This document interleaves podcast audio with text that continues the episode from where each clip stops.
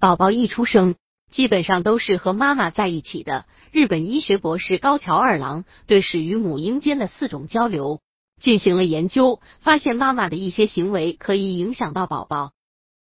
百度搜索慕课大巴，下载更多早教资源。触觉交流，母婴间的触觉交流主要的表现就是孩子喝妈妈的母乳，原因在于。受乳其实不单单是为婴儿提供生长发育的营养，婴儿在吸奶的过程中也能够促进触觉产生，能够为其发展提供条件。婴儿以其最为敏感的口角、唇边和脸蛋靠在妈妈柔软的乳房旁边，这样一来能够对宝宝的大脑产生安心、甜蜜的信息刺激，这可以在一定程度上促进孩子的智商发育。妈妈要是总是抚摸、拥抱婴儿，经常跟孩子进行一些肌肤接触，同样也能够促进孩子的智商发育。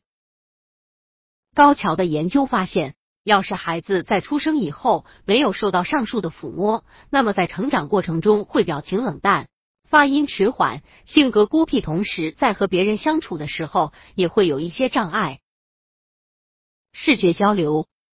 婴儿出生一月左右，视网膜已经慢慢长好了。可是中心凹尚未发育成熟，因此宝宝的视线距离一般不会超过四十厘米，可见区限于四十五度，所以宝宝基本上只能够看到眼睛正前方。但是在这个阶段，他们对于人脸，尤其是人眼已有识别能力。妈妈在给宝宝喂奶时，仔细观察就会注意到婴儿边吃边用眼睛直视着自己的眼睛，这是婴儿情感发育过程中的视觉需要。所以，宝宝会在吃奶速度和进奶量上达到所需要的标准。如果妈妈在喂奶的时候不看宝宝的眼睛的话，婴儿吃乳时会频繁转身摇头，整个吃奶的过程就会比较漫长。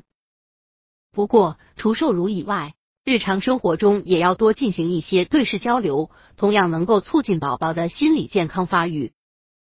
对于人工喂养的婴儿。妈妈在使用奶瓶受乳时，更加要注意了。嗅觉交流，生物学研究证实，人在视觉已经发育地很好以后，嗅觉其实就会变得不如以前。不过，婴儿的嗅觉还是非常灵敏。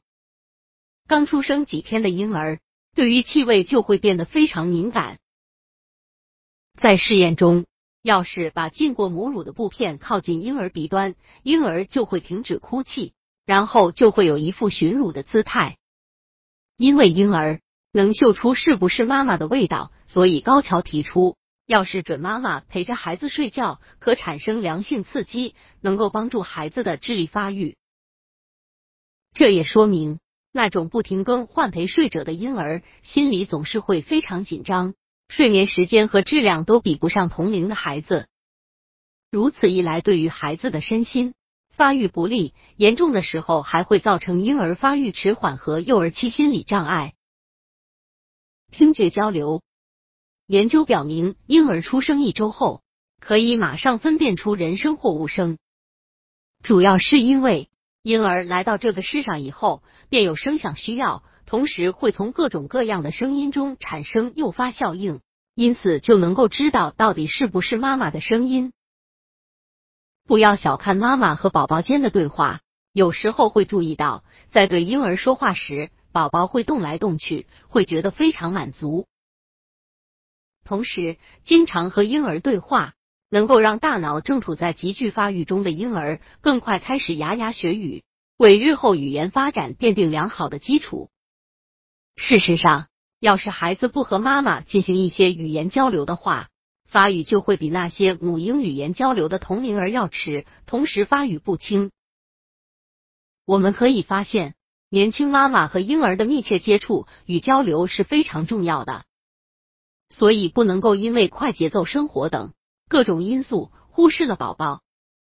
别忘记，婴儿需要妈妈带他认识这个新鲜世界。